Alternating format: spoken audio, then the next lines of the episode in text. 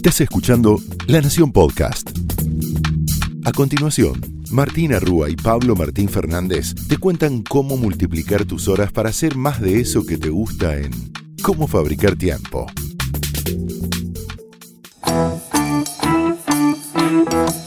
Bienvenidos a Cómo Fabricar Tiempo, donde te prometemos que si invertís estos 20 minutos vas a multiplicar tus horas para hacer más de eso que te gusta. Mi nombre es Martina Rúa. Y mi nombre es Pablo Martín Fernández. Y te recordamos que en el episodio anterior hablamos de las reuniones. Uf, ¿Habrás aplicado algo? es muy fácil de aplicar y muy difícil de cambiar la cultura de una empresa, pero puedes empezar ya y si sos freelancer, un poquito más fácil quizás, un poquito más fácil. ¿y hoy por dónde vamos a ir, Pabli? Hoy de lo que vamos a hablar es algo central, eh, hablamos algo de esto en la primera temporada, que es la importancia de la lista de pendientes, Mm. ¿sí? Que es, es clave. ¿Por qué? Porque siempre te decimos que hay dos columnas centrales de lo que es la fábrica de tiempo y cómo fabricar tiempo, que es la agenda y la lista de pendientes. Lo que pasa es que hay un montón de metodologías para tomar pendientes o hacer tu to-do list, ¿no? Y hay algunas que nos parecía interesante traer para hoy, que, digamos, tienen un montón de fans. O sea, hay, hay como una comunidad alrededor de esta. La de la que te vamos a hablar, que quizás si alguno de ustedes lo sabe, eh, porque conoce a algún fanático de este sistema, es esa gente que anda por ahí con un cuadernito. Sí. Esto se hace en papel. Sí. No existe ninguna app para esto. Es que Sí. me encantan la lista de pendientes a papel. Eh, te digo la verdad, Sí. eh, no- son las que más me funcionan. He probado estos años muchísimas apps y la lista de pendientes, el calendar no, ¿no? La agenda sí la tengo digital, pero la lista de pendientes no me funciona digital. La necesito escribir en papel. Sí, sí, yo em, hago una, como una mezcla. ¿Un mix? Sí, eh, lo hago en digital ¿Mm? Para hacer la lista larguísima. Sí. Y después en la semana me hago una lista en papel, porque está bueno tachar, ¿no? Ya lo hablamos mucho eso, pero tachar es buenísimo y eso es más lindo en papel, ¿no? Exactamente. Y hay varias maneras de hacerlos eh, y estuvimos investigando y hay una que tiene fans en todo el mundo. Sí, que es esta, que es Bullet Journal. El, el concepto Bullet, pensalo como el, el punteo que haces en, en el Word o en un- Sí, un Doc. ítems. Ítems, ¿no? Sí. ¿Por qué? Porque la idea es, de vuelta, solo funciona en papel. ¿Mm? Es bastante detallista, o sea, te tiene que gustar el papel y tenés que ser detallista. Ajá. Si lo haces, de vuelta podés pasar al mundo de los fans de esto. Bien.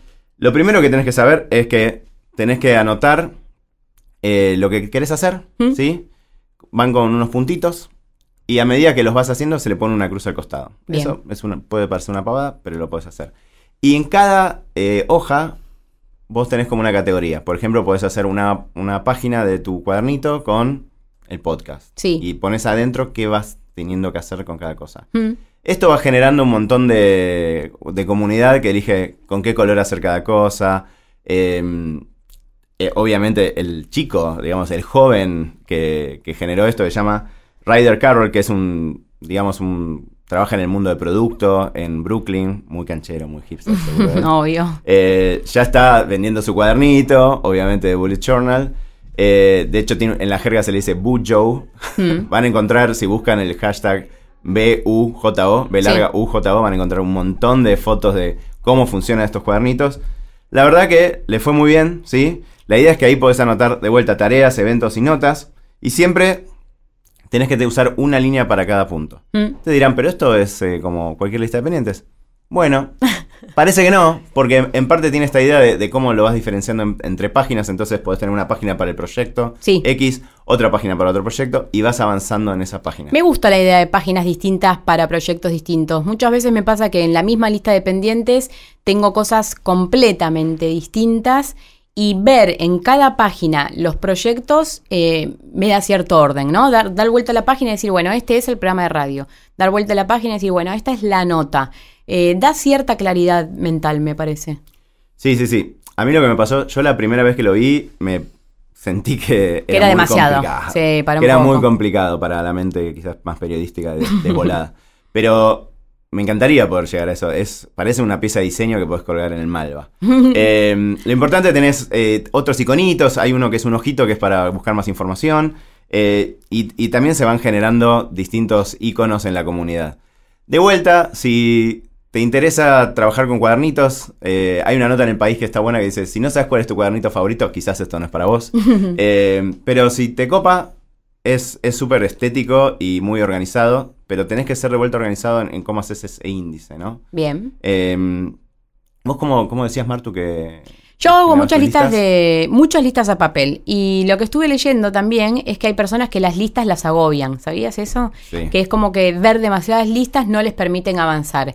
Estuve leyendo algunos autores que para los que les agobian las listas, lo que proponen es hacer mapas dependientes, como si fuese un mapa mental, un Sí. eh, entonces ponen como si fuese una nube de cosas para hacer y a medida que van eh, pudiendo tachar, tachan, pero no en orden. Eh, cuando te agobia la lista, más de una, más de una vez nos compartieron esto en los cursos, ¿no? Como diciendo, che, no, tener la lista me, me agobia más que no tener la lista. O eh, también nos decían hace poco, me cansé de hacer la lista porque al final nunca la cumplo. Bueno, ahí hay un tema, ¿no? Sí. La lista no está bien planteada, seguramente esté planteado de una manera abstracta. Muchas veces ponemos, no sé, eh, hacer más actividad física. No arrancás más. La lista tiene que tener caminar 10 cuadras. Si no, no es una lista cumplible. Y bueno, y ni hablar de las listas donde arranca el lunes y ves 20 pendientes cuando los últimos 20 lunes pudiste meter dos, Dos pendientes, por lunes, ¿no? Entonces yo uso mucho papel y las listas me sirven. Si a vos no te sirven, lo que puedes usar son mapas, ¿no? Imagínate una nube en una, en una página y anda escribiendo lo que te vaya pintando a ver cómo podés avanzar. Sí, el... nosotros insistimos mucho y algo ya, ya les contamos con esta idea de priorización también, que creemos central. O sea, más allá de que hagas la lista, la lista te puede apabullar, ¿sí? De vuelta, usás Bullet Journal, el- la listita del almacenero, una app super canchera, no importa. O sea, si en un momento tenés un montón de pendientes y no sabes por dónde empezar, te vas a sentir como, ¿qué hago? Exactamente. Y tocas un tema importantísimo, Pablo, que tiene que ver con la priorización. Y creo que, bueno, estamos convencidos que Sí. los dos superpoderes del 2019 son el foco y la priorización. Sin foco y priorización no hay manera de avanzar. Y priorizar es muy difícil. Sí. Priorizar significa muchas veces dejar de hacer cosas, ¿no? Cuando uno prioriza algo, cuando uno... Priorizar quiere, quiere decir darle jerarquía a un asunto. Cuando alguien prioriza, deja de darle jerarquía a otras cosas y por eso es tan complejo. ¿Qué es lo que te proponemos? Que pienses así. Pienses en tus metas y tus objetivos, que eso tiene que estar muy en claro y lleva un tiempo encontrarlos. Siempre, ¿no? volvé a los primeros capítulos y ahí te... Exacto, este tomate el cafecito con vos mismo, labura bien ahí los objetivos, que te motiva. Y una vez que tenés eso, tenés que preguntarte, para llegar a ese objetivo, ¿qué me genera un alto impacto y qué no me genera un tan alto impacto hacer? Y después, ¿qué requiere un alto esfuerzo de parte mía y qué cosas pueden requerir un bajo esfuerzo? La propuesta principal para atacar tu lista de pendientes es que arranques por lo que genera un alto impacto y genera en vos un bajo esfuerzo. Hay muchísimas tareas de tu día a día que son de alto impacto en tu calidad de vida, en tus metas, en tus objetivos y que necesitan de vos que muevas una piecita, pero por alguna cosa o la otra la, la colgamos, ¿viste? Totalmente. No arrancamos, pero hay muchos ejemplos. ¿Qué, qué se te ocurre? Sí, siempre hablamos de esto, hablamos de el concepto este de minutos multiplicadores u horas multiplicadoras. Es Sí. decir, le dedico un tiempito y eso me vuelve, justamente como decimos nosotros, fabricamos tiempo, ¿no? Por caso, eh, home banking. Totalmente. Quiero creer que todos los que nos escuchan usan el home banking. pero No sé. Supongamos que no. Si no lo haces, hacelo. No, no, no, no trabajamos para ningún banco, pero es súper práctico. No vayas más a hacer trámites. No. Haces un día, te dedicas un ratito largo a darte de alta, ver quizás tenés que validar alguna identidad, bla, bla, bla. Listo. No volvés al banco salvo para alguno de esos trámites pesadísimos. Pero te lo resolviste, después trabajás desde el celu, tenés todo resuelto. Otro ejemplo es el del peaje, por ejemplo, ¿no? El telepeaje. Totalmente. ¿Cuánto tiempo estuve quejándome en la autopista hasta que decidimos poner el peaje? Es increíble cómo funcionamos las personas. Es como que tenemos que pasarla tres meses mal para ahí decir, che, bueno, voy a poner el telepeaje. No esperes a pasarla mal. Si vos vas e invertís media hora en poner el telepeaje, vas a multiplicar todas las horas al pasar por la cabina automática y no tener que estar haciendo la cola. Y esto es un ejemplo que se puede replicar en tu día a día completo, no sé, cargar la sube desde el teléfono, no hagas la cola en el subte para cargar la sube.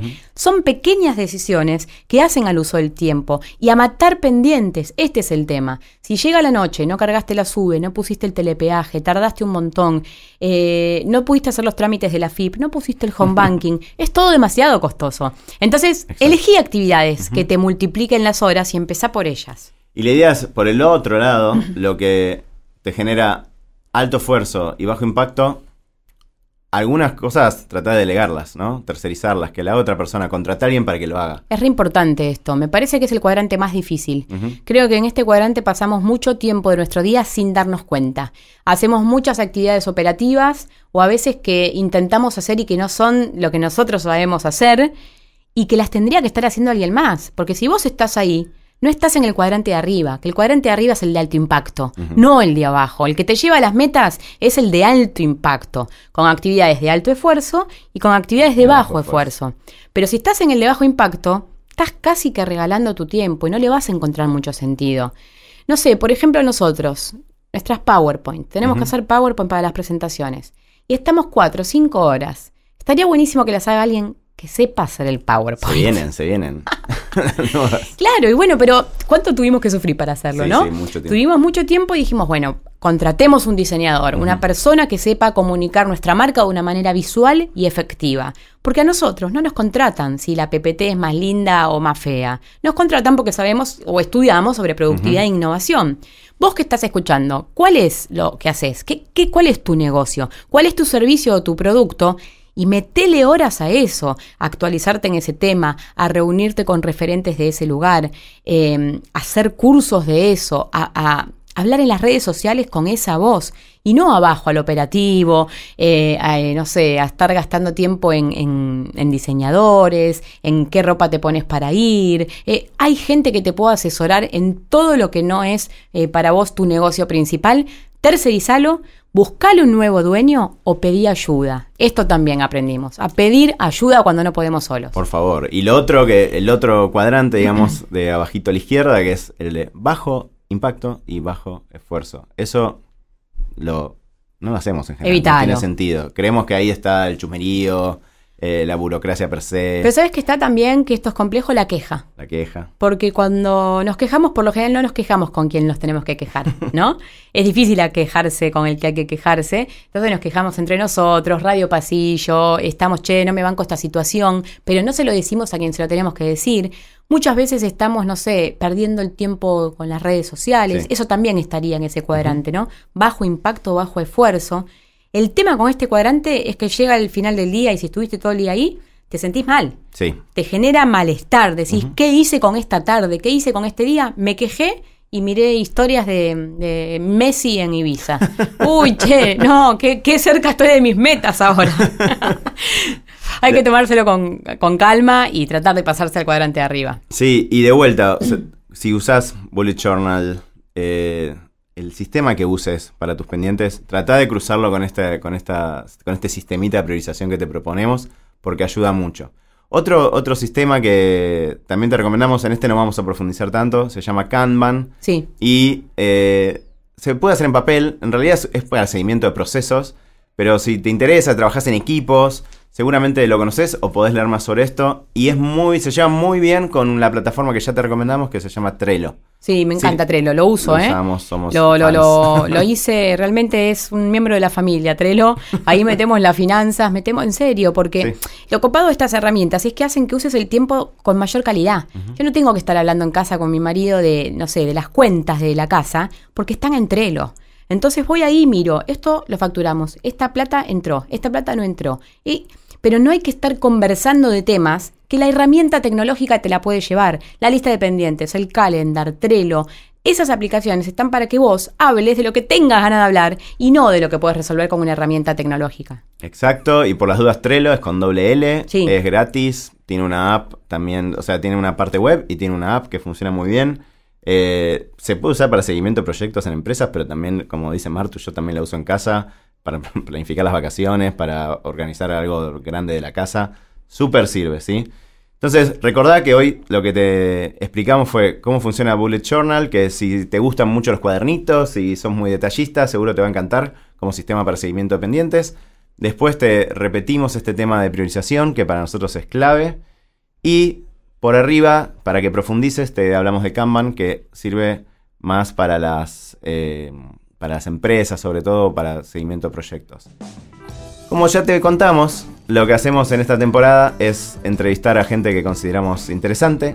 Y esta vez tenemos un invitado de lujo que además eh, prologó nuestro libro, Martu. Así es, querido amigo y referente para nosotros.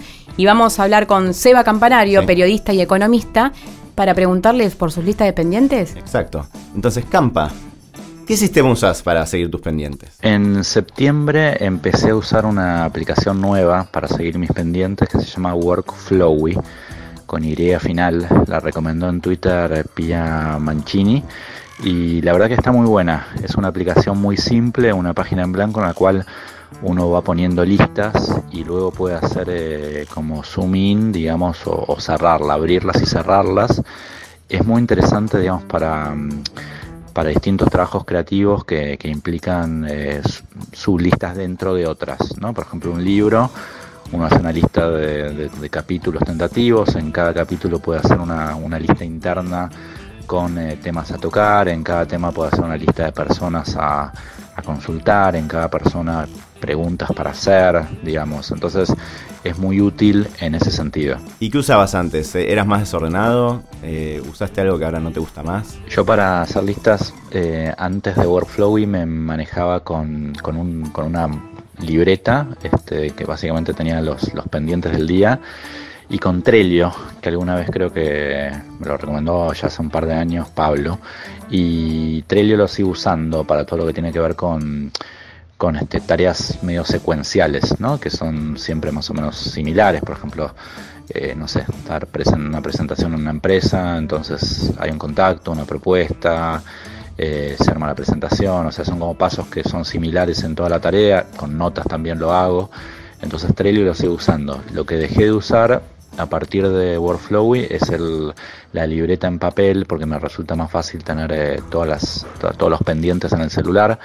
El papel lo único lo sigo conservando para hacer eh, mapas mentales, que todavía no encontré ninguna aplicación digital buena que lo, reemplace. Estoy usando una libreta un poco más grande y tanto para notas como para capítulo de algún libro, para alguna clase, para alguna charla, siempre hago un mapa mental antes de, abocarme a hacer el contenido. Bien, y más allá de la lista de pendientes, ¿alguna metodología que tenga que ver con manejo del tiempo que quieras recomendar? Más allá de las herramientas, a, a mí creo que lo que más impacto tiene en, lo que es estrategia de manejo del tiempo, por lo menos que me pasó a mí, es eh, ser cada vez más consciente del, flujo de energía que uno tiene durante, durante el día y adecuar muy bien, o sea, hacer una sinto- sintonía muy, muy fina de las tareas que uno se- se pone eh, a partir de ese flujo energético. ¿no? Yo, por ejemplo, sé que durante la mañana, ¿no? de no sé, 8 a, a 1, 8 a 12, eh, tengo como la mayor cantidad de energía creativa y me puedo concentrar y hacer foco, etcétera. Entonces trato durante la mañana de producir contenidos y no, y no ponerme trámites, no ponerme reuniones, etcétera. Eh, yo sé que a la tarde tengo menos eh, energía creativa, entonces ahí me pongo más las reuniones, los calls, me pongo tareas un poco más administrativas, burocráticas, llenar alguna planilla, etcétera, eh, que sé que lo puedo hacer este, en, ese, en ese momento. Pero diría que si tengo que cuantificar, digamos, en, en nivel de impacto, esa, esa sintonía a mí es lo que, digamos, lo que más resultado me dio en términos de manejo de tiempo y energía en, en los últimos 3-4 años. Bueno, Seba tiene un montón de proyectos, así que Sí. si no te inspira lo que hace este pibe, eh, porque realmente tiene un montón de esferas, es súper productivo, se las ingenia para poder leer y estudiar mucho. Me parece que él está muy en el cuadrante de arriba, en el de alto impacto, y ha aprendido muchísimo eh, a lo que es de bajo impacto pedir ayuda eh, y aprender a hacer. Sí, si no lo conocen porque lo- lo- no lo presentamos porque es amigo nuestro, pero es, eh, econo- se enfoca en economía, eh, escribe columnas todos los fines de semana, lo pueden ver en Twitter. Así que es súper interesante todo lo que está haciendo. Esto fue Cómo Fabricar Tiempo, donde te contamos cómo multiplicar tus horas para hacer más de eso que te gusta. Porque lo más importante no es que hagas más, sino que hagas mejor. Hasta la próxima. Nos vemos.